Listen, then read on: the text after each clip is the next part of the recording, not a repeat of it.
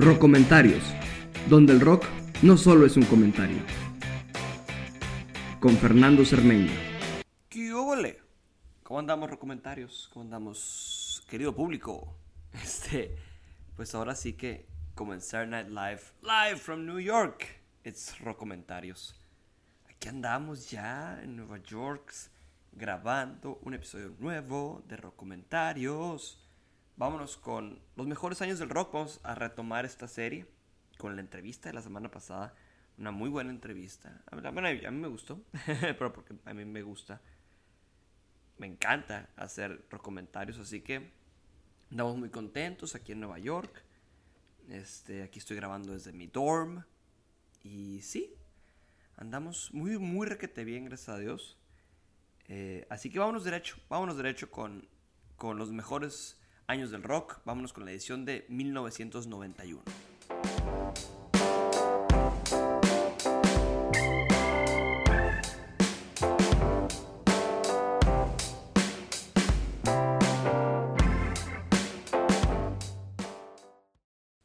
Pues yo creo que definitivamente hablando de 1991, pues, yo creo que es este año es donde se forma el, el grunge, el grunge y vemos como el rock evoluciona a muchas, muchas cosas, no nomás este, en, el grunge, sino el metal sigue siendo muy importante, el indie empieza a crecer. Bandas de hard rock de los 80s y el glam metal pues empezaron a, disminuir en, popularidad. Monte Crew, Poison, Warren, Cinderella, Rat. Aunque, bueno, seguían siendo bandas fuertes y pesadas en ventas, iba poco a poco disminuyendo la popularidad. Este, llegando con, con, bandas como Pearl Jam, Soundgarden, Alice in Chains y los Stone Temple Pilots, el hair metal iba empezando un poquito a, a bajar su éxito. Teniendo, esto mucho, teniendo mucho éxito todavía, iban poco a poco bajando.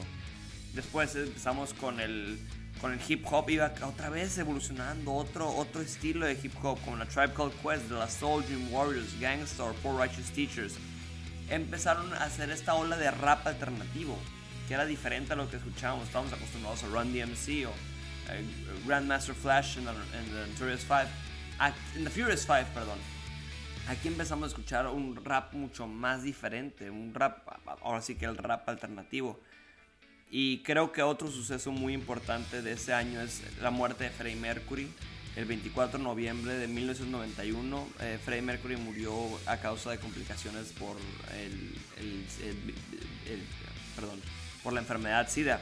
Y, y poco a poco había habido rumores circulando, pero simplemente días antes de su muerte se anunció que Freddie Mercury tenía SIDA y falleció. Este, al, al, al, año, los miembros de, vivos de Queen hicieron un concierto tributo con David Bowie, Elton John, Guns N' Roses, Def Leppard, Metallica, Annie Lennox, George Michael. Y fue la última aparición en público de su bajista John Deacon. Ese año el Bohemian Rhapsody junto a These Are the Days of Our Lives eh, se vuelve a lanzar y llega al número uno una vez más en, en el Reino Unido y es de las pocos, pocas canciones en llegar al número uno en años diferentes. El otro caso siendo el Twist de Chubby Checker que llegó al número uno en el 60 y en el 62.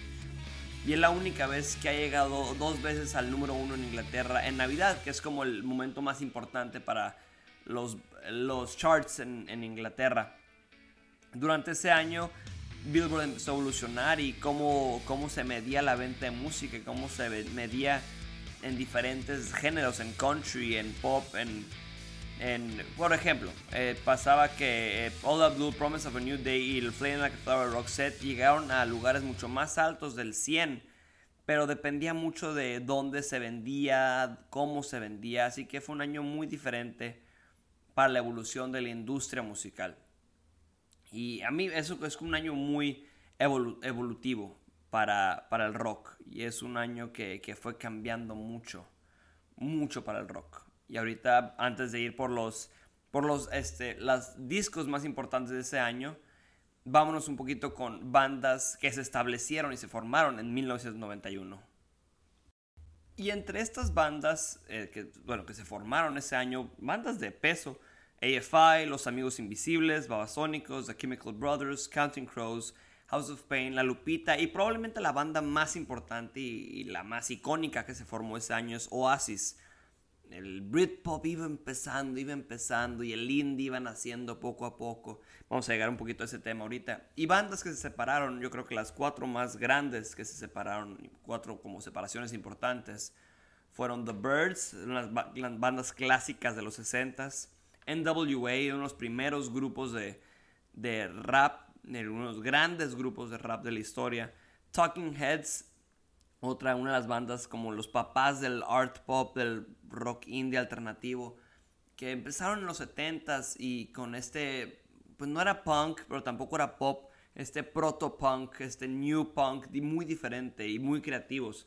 Y luego los Traveling Wilburys, este supergrupo que eran Bob Dylan, Jeff Lynne de Electric Light Orchestra, George Harrison de los Beatles, Roy Orbison y Tom Petty de Tom Petty and the Heartbreakers. Formaron este grupo en el 88 grabando un disco. Fallece Roy Orbison en el año de 1988 y deciden grabar un álbum más. Solamente los cuatro miembros restantes y ese fue su último álbum que hicieron en, en el 91. Y son estas bandas que, pues sí, tuvieron mucho éxito y, fueron bandas influyentes, eh, desde las que se formaron y las que se separaron. Y vámonos con las 10 canciones más exitosas de ese año. número 1, Brian Adams con Everything I Do, I Do It For You. Black or White de Michael Jackson en segundo lugar. Joyride de Roxette. Scorpions, Wind of Change. Y Losing My Religion de R.E.M. en el top 5. Este, vámonos con la diversidad que hay ese año. O sea, el número 1 es Canadá. Número 2 es Estados Unidos. Número 3 es una banda sueca, Roxette. El número 4, una banda alemana con los Scorpions. Y el número 5 otra vez una banda estadounidense con R.E.M. Y fueron estos grandes éxitos. E, e incluso vemos canciones que retomaron éxito como Always Look on the Bright Side of Life, Beauty and the Beast, con claramente de la película Beauty and the Beast, Bohemian Rhapsody de Queen, eh, Chorus de Erasure, Cry for Help de Rick Astley, Don't Cry de Guns N' Roses, Enter Sandman de de Metallica, Get Off the Prince, fueron estas grandes canciones que formaron ese año. More Than Words es una de las canciones más famosas y más reconocidas de, del pop, del soft pop de, de, ay perdón, de 1991 con Extreme, Mysterious Ways de U2, No Son of Mine de Genesis. Fue un gran año para el rock y para la evolución del rock y no nomás era algo clásico en el sentido clásico del de lo que pensamos que es rock. Y yéndonos ya como a datos y bueno, ¿por qué 1991 es uno de los mejores años para el rock? Viéndonos con el primer punto, creo que ahí son álbumes que tuvieron grande, gran, gran éxito ese año. Son álbumes que siguen siendo influyentes. Álbumes como Out of Time de R.E.M., Losing My Religion, o sea, canciones con canciones como Losing My Religion, Shiny Happy People, Screamadelica de Primal Scream con su canción Loaded, YouTube con Acting Baby con su segundo mejor disco creo yo, que es yo creo que es que se reinventan completamente, se reinventan como una banda diferente. Massive Attack con su Blue Lines, My Bloody Valentine con Loveless, los Red Hot Chili Peppers con Blood Sugar Sex Magic con la canción Under the Bridge y bueno, probablemente uno de los mejores discos de la historia, el Nevermind de Nirvana, una de las grandes portadas y uno de los grandes discos, una de las grandes canciones están en ese disco. Con, vemos eh, con Just, Smells Like Teen Spirit es probablemente el himno de los noventas. Y sí, Nirvana tuvo esta sombra completamente sobre el grunge. Siempre hubo muchas bandas en el grunge que evolucionaron. Vemos a Smashing Pumpkins con su debut Gish, Pearl Jam con Ten, Hole con Pretty on the Inside, Pixies. Pixies iban empezando otra vez, empezando a sacar su Trump Le Monde Soundgarden con Rusty Cage. Esto fue como que el, boom del grunge. Pero también vemos el boom del indie que poco a poco iba como lo clásico, las guitarras, pues ya no se está escuchando tanto. Empezamos a escuchar bandas como James, empezamos a escuchar bandas como Blur con, con There's No Other Way. Y poco a poco iban creciendo y evolucionando, no solamente con la misma ola del grunge. Y ahí hubo muchos rockeros que también se dieron cuenta que no tenían que ser tan pesados. Vemos a los Scorpions con su canción como con Wind of Change, que habla de, la paz, cuando normalmente Scorpions era una banda de rock pesado. Eh, More Than Words de Extreme, super, una canción súper sensible. Y eso es lo que pasó con las bandas de glam metal y glam rock que no evolucionaron más de los 80s. tuvieron, tuvieron preocupación de verse muy sensibles. Y es como cuando Metallica se corta el pelo, los fans dijeron, ah, es que ya no es lo mismo. Pues nomás era el pelo. Pero, por el otro lado, vemos que el metal seguía siendo el, género predominante dentro del rock con el Black Album de Metallica, con canciones, con la canción, gran canción de Metallica, Enter Sandman. Y después vemos Guns N' Roses lanzando dos álbumes en el mismo día, con canciones como You Could Be Mine, November Rain, Live and Let Die, Live and Let Die, Rock, Knocking on Heaven's Door. Y esos los grandes cambios del rock que vemos, una diferencia entre el Appetite for Destruction y este, esos nuevos álbumes de, de Guns N' Roses que cambiaron completamente de, de década en década. Desde, escuchamos November Rain, es probablemente, es otra banda, es otra banda de Welcome to the Jungle con Use Your Illusion. Y también vemos como el house empezando a, a, crearse en la música rave, la música electrónica evolucionando con bandas como, bueno, grupos con Two Unlimited, Oceanic, Expansions, y vimos que la música electrónica iba empezando a generar ruido y empezando a, a, bueno, empezando a como a volverse uno de los géneros más importantes de, de, la historia de la música y de esa década. Y claro, también vemos por el otro lado cómo el RB y el pop y el soul iban evolucionando con Color Me Bad, Salt and Pepper, Boys to Men, Mariah Carey. Todo esto iba evolucionando e iba creciendo en 1991. Esos son los grandes méritos de 1991 que, a diferencia de muchos años y que los que hemos mencionado, 1991 fue un, un año muy, muy diverso, completamente diferente a cualquier otro año en la historia del rock. Ahora sí, vámonos con los 10 mejores álbumes de 1991.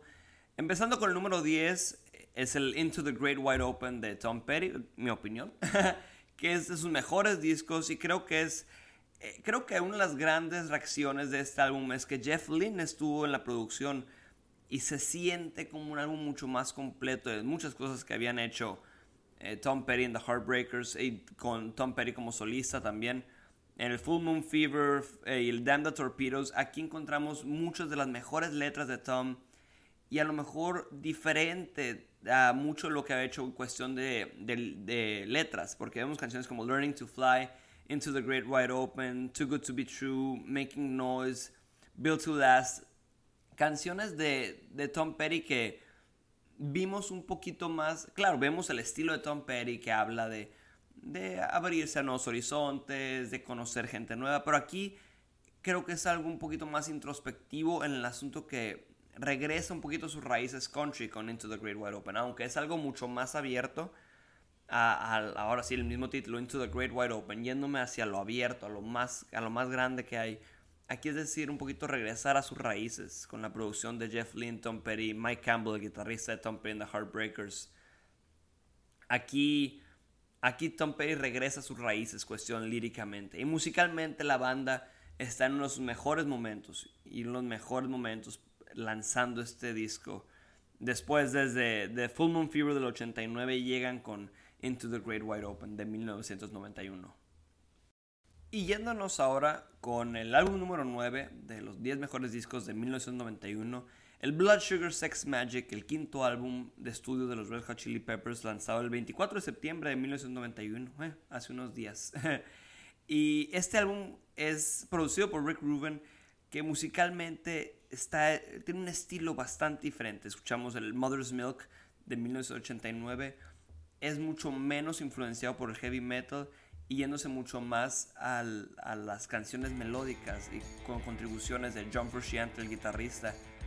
Y el álbum es, el tema del álbum es, incluye mucho sobre la sexualidad propia y referencias a la droga y a la muerte. Creo que el nombre Blood Sugar Sex Magic habla mucho sobre de lo que quieren tocar, sobre la sangre, la magia dentro del sexo y la magia dentro de lo que de, las, de los lujos y de la lujuria, todo eso está dentro de ese álbum.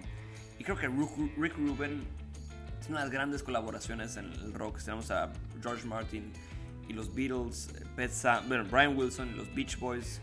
Tenemos también a, a, Rick Rubin y los Red Hot Chili Peppers. Y Rick, Rubin y Johnny Cash. Y Rick Rubin y Tom Petty. Rick Rubin es uno de los grandes productores que él dice, a ver, yo no sé nada de música, no sé nada de teoría musical ni de ingeniería ni nada, pero yo sé cómo trabajar con el artista y sé cómo hacer que el artista funcione de una mejor manera.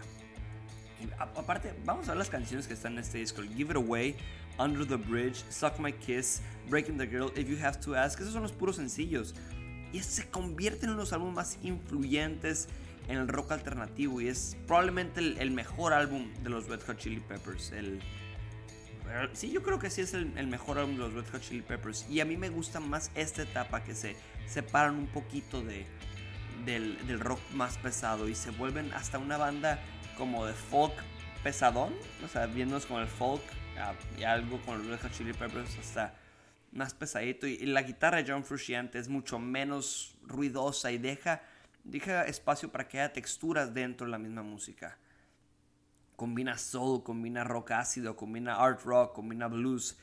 Y creo que es el trabajo definitivo de los Red Hot Chili Peppers. Vemos que Flea, es, el bajo de Flea es inconfundible en todo, en todo, todo, todo este disco. Y es como, ah, el sello de los Red Hot Chili Peppers, con Anthony Kiedis en la voz, John Frusciante en la guitarra, Flea en el bajo y Chad Smith en la batería. Era, este es el, la, alineación de los Red Hot Chili Peppers con Blood Sugar Sex Magic.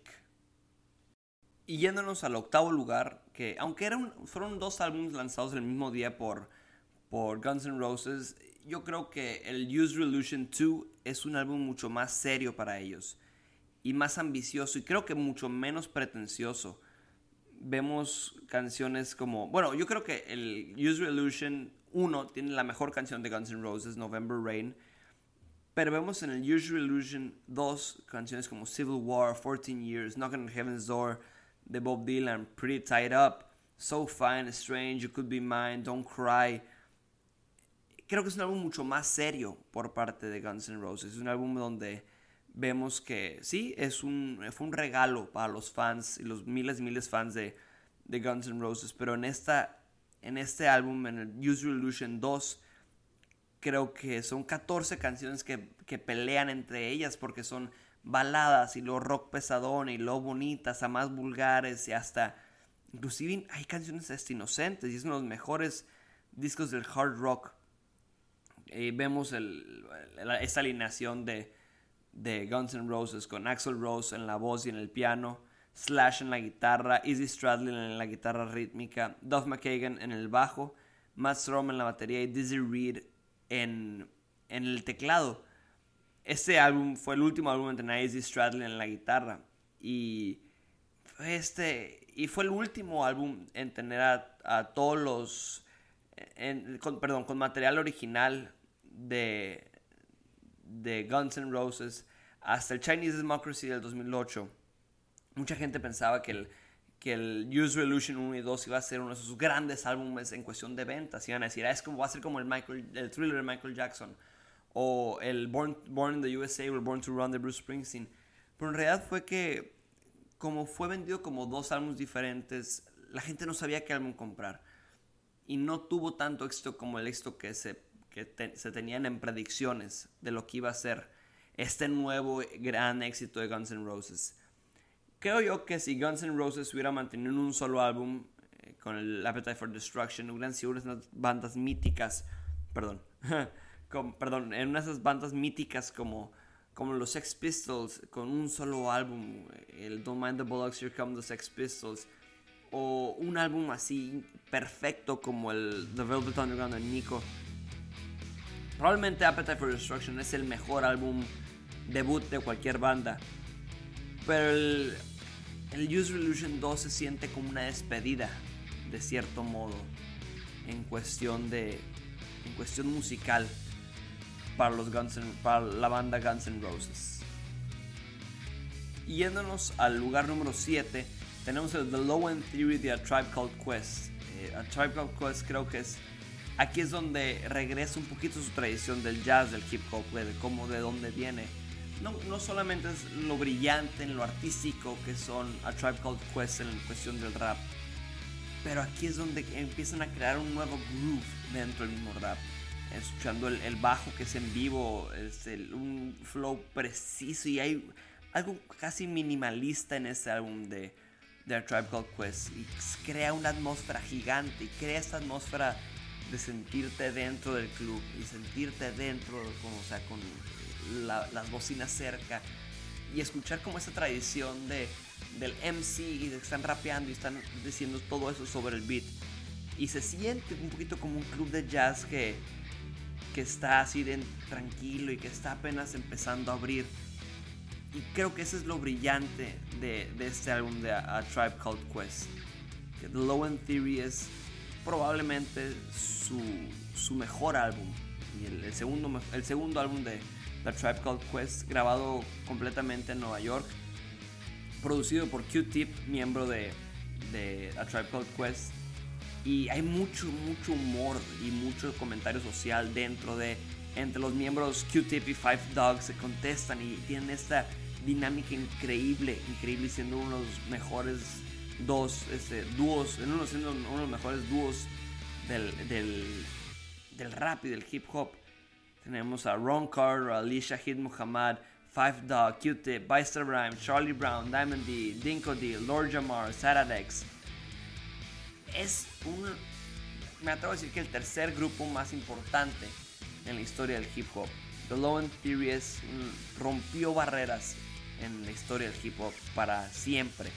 Que no nomás era algo pesado, que se sentía fuerte, sino que podía ser tranquilo, relajado y, y muy diferente a esta postura macho que tenía el hardcore y el gangster rap. Es completamente diferente y es algo incluso formidable en Five Dog como MC. Vámonos con el sexto lugar con Metallica, de Metallica, este álbum de 1991 que se convierte en los álbumes más importantes en la historia del, del heavy metal. Probablemente el álbum más famoso del heavy metal, el conocido Black Album, producido con este nuevo productor, Bob Rock, que aquí es de que cambia del thrash metal a algo un poquito más lento y más pesado, un sonido hasta más refinado dentro del, del hard rock. Y vemos el cambio de And Justice for All del 88 al Metallica. Canciones como Enter Sadman, The Unforgiving, Nothing Else Matters, Wherever I May Roam, Sad But True. Metallica tuvo una serie de giras después de este álbum pero fue este álbum el, que mejor ha vendido de Metallica. Y sigue siendo un álbum influyente. A partir, en el 2020 quedó en, los, en el 235 los 500 mejores álbumes de la historia según Rolling Stone. Y es, deja un legado increíble como probablemente el primer álbum así en decir, ok, el metal es algo serio, el metal puede ser muy hasta intelectual o genuino el metal, aquí es, si quieres escuchar a Metallica quieres conocer a Metallica, creo que este es el lugar perfecto para escucharlo. No sé, Chava Cárdenas, si me estás escuchando, yo sé que es tu banda favorita, no sé qué, qué opinas. Y creo que aquí es, es, en el metal es como este, decir, el, cuando Bob Dylan se vuelve, cuando Bob Dylan agarra la guitarra eléctrica, Metallica aquí cambia y Metallica aquí se vuelve mucho más serio. Y ahora que venga el la versión tributo, de, de, este nuevo, de esta nueva versión. Vamos a ver qué tal está. Pues está Juanes, están las Hash, están, están artistas como J Balvin haciéndole tributo a, a Metallica. Vamos, vamos a ver qué tal queda eso eh, con el, blacklist por este 30 aniversario. Así que vamos a, a esperarnos un poquito a ver qué tal queda. Y en el número 5 tenemos el Out of Time de REM, una de las grandes bandas del rock alternativo, del, folk rock. Creo que Out of Time tiene, combina todo lo que es REM, combina folk, combina rock, combina pop. Y escuchamos como canciones sobre angustia, Half a World Away, canciones raras como Low, canciones Sing Along, Near Wild Heaven y canciones pop completamente como Shiny Happy People. Pero luego escuchamos algún, una canción casi perfecta que es Losing My Religion, en mi opinión una de las mejores canciones de las de las gran, de las mejores canciones de los 90 y una de las mejores canciones de la historia del rock. Con Out of Time REM se vuelve se vuelve esta banda con la fama que llega y que era una banda de culto a ser una bandas masivas internacionalmente de tocar en teatros chicos, se evoluciona a tocar en estadios, se vuelve una banda casi igual de grande que Queen, que YouTube, que Nirvana en esos años. El, es por siempre va a ser el reconocido mejor álbum de Out of Time, de, el mejor álbum de, de R.E.M. Y estuvo nominado a, a, muchos, a muchos Grammys y solamente han ganado un Grammy por este, por mejor álbum de música alternativa. Vemos la alineación Bill Berry en la batería, Peter Buck en la guitarra, Mike Mills en el bajo y Michael Stipe en la voz. Y yo creo que nunca vamos a volver a ver a R.E.M. Creo yo que nunca se va a volver a reunir. Pero creo que es esta combinación de pop, folk, música clásica, rock. Creo que eso es lo que hace uno de los mejores grandes álbumes de la historia. Y yéndonos al cuarto lugar, tenemos el Loveless de My Bloody Valentine, que, Valentine, que creo que muchas bandas han querido copiar como este sonido sónico, hasta parece el espacio, esta paleta de sonidos muy diferentes, y, y, pero nadie ha logrado, y creo que hay bandas que están directamente influenciadas por el Loveless de, de My Bloody Valentine. Y ese es el resultado de una banda trabajando en 19 estudios diferentes, en dos años buscando el sonido perfecto para su visión creo que es una perseverancia y una obsesión por crear un sonido sónico completamente, un sonido que combina los Beach Boys, que combina las producciones de los Beatles, que combina las letras también de Velvet Underground y creando su propio sonido. Si es, es fuerte, es profundo, es impredecible, impenetrable, pero sigue siendo atemporal. Creo que lo puedes escuchar ahorita ¿eh? y hay bandas que suenan a eso pero lo puedes escuchar en tres años, lo puedes haber escuchado hace 20 años y sigue siendo un gran álbum. Y vemos cómo es uno de los álbumes que más influyó en la sociedad en los noventas. Y en el tercer lugar tenemos el álbum debut de Pearl Jam, 10. Aunque se grabó antes y, salió antes del Nevermind de Pearl Jam, Pearl Jam fueron acusados como de, ay, sí, nos vamos a unir a hacer una banda grunge, pero pues una banda que estuvo trabajando y estuvo queriendo lanzar su propia música y creo que a diferencia de, Nirvana, creo que la voz de Eddie Vedder es, Eddie Vedder creo yo es, es un mejor vocalista que, que, que Kurt Cobain, en cuestión de voz, simplemente hablando de voz. Pero creo que este álbum debut que es, creo que es muy asegurado, muy seguro de sí mismo agarrando un poquito de punk, agarrando un poquito de pop, agarrando un poquito de, de canto tradicional. Este no nomás es una banda de grunge, Pearl Jam se vuelve una banda de rock alternativo. Y es completamente... Ah, es por eso evolucionó Pearl Jam. Pearl Jam sigue siendo una banda vigente. Y siguen siendo una banda importante en el rock. Gary Vedder sigue siendo una de las grandes voces del rock y no nomás del grunge. Ese es el avance que tuvo Pearl Jam. Y en el segundo lugar está una de mis bandas favoritas y yo creo que su segundo mejor disco, el Achtung Baby de YouTube, el séptimo álbum de estudio de la banda irlandesa, producido por Daniel Lanois y Brian Eno, lanzado el 18 de noviembre de 1991. Después de que los criticaron por el Rattle and Hum, que YouTube parecía que YouTube estaba volviendo una banda típica de rock. Aquí cambia a rock industrial, rock alternativo, hasta música electrónica, combinándolo con su propio sonido. Es un álbum mucho más oscuro, mucho más introspectivo y hasta completamente diferente y disparatado de su trabajo anterior. El álbum se vuelve algo multimediático, no nomás el álbum, sino la gira, las proyecciones, eh, Bono teniendo diferentes personajes y es unos unos álbumes más exitosos de, de YouTube y vemos canciones como Zoo Station, Even Better Than the Real Thing, One, Who's Gonna Ride Your Wild Horses, So Cruel, The Fly, Mysterious Ways, Ultra Light, Ultraviolet Light My Way, Love is Blindness. Son canciones clásicas, clásicas de YouTube. Y el legado que deja, creo que este álbum les aseguró un futuro en una nueva generación. Y es un, un nuevo estilo para YouTube. Y mucha gente pues decía, no, pues es que están cambiando mucho, pero sí, por eso han evolucionado y es un cambio de 180 grados en la carrera de YouTube, que si no hubieran tomado este paso, probablemente YouTube hubiera quedado en las bandas de las 80s y es, ahorita es aclamada como las grandes bandas de la historia. Te guste o no, estés de acuerdo con que hayan puesto su álbum en tu iPhone, tienes que admitir que YouTube es, si no es que una de las bandas más famosas de la, historia, es una de las mejores bandas de la historia también. Así que yo, yo para mí ese es el segundo mejor álbum de, de YouTube. Es mi favorito, yo creo que sí es mi favorito de YouTube. El, su mejor álbum yo creo que es el Joshua Tree, pero definitivamente el Actung Baby es mi álbum favorito de YouTube. Y es el segundo lugar de los mejores álbumes de 1991. Y creo que ya saben cuál es el mejor álbum de 1991.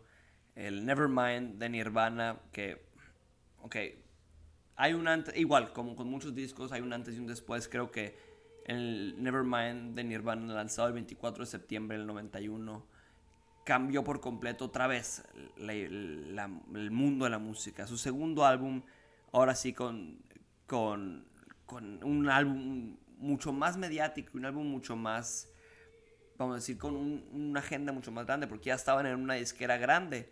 Estaban, estaban con Geffen, Geffen Records, y producido por Butch, Butch Vig, con, con la banda, con Nirvana, con esta alineación, Kurt Cobain, Chris Novoselic y Dave Grohl. Es, es Nirvana como lo conocemos y si quieres escuchar el álbum definitivo del grunge, el álbum definitivo de los noventas, no nomás de 1991, sino de todos los noventas, es el Nevermind.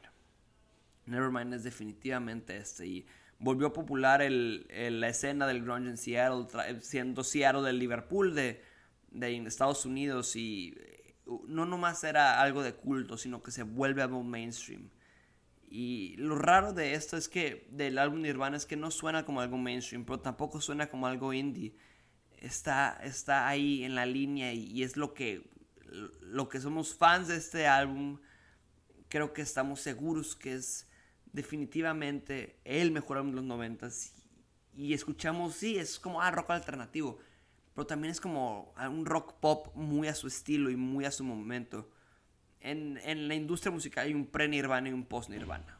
Nirvana entra de la fama del rock en su primer año de elegibilidad. Kurt Cobain por siempre va a ser uno de los mejores compositores de la historia. Dispara a la fama Dave Grohl ahora con los Foo Fighters es definitivamente el mejor álbum de los 90. Canciones, todo todo el disco es, ahora sí que es uno de los discos perfectos. Smells Like Teen Spirit, In Bloom, Come As You Are, Breed, Lithium, Polly, territorial pissings, drain you, lounge jack, stay away, on a plane, something in the way, endless harmless. Son las canciones de Nirvana. Son, de, son las canciones definitivas de Nirvana. Y nomás tú escuchas el Smells Like Teen Spirit, el cómo abre, tan, taran, tan, tararara, tan, taran, tan, tararara, tan, tan. Es como algo que nunca he escuchado y de repente el tucum, tucum, tucum, tucum, tucum, tucum, tucum, Es eso es, es nomás es como como abres un álbum así es como se abre un álbum te deja intrigado pero al momento te agarra el cuello y te véngase para acá y ya y ya eso es definitivamente el mejor álbum de los 90 y el mejor álbum de 1991. Nevermind de Nirvana.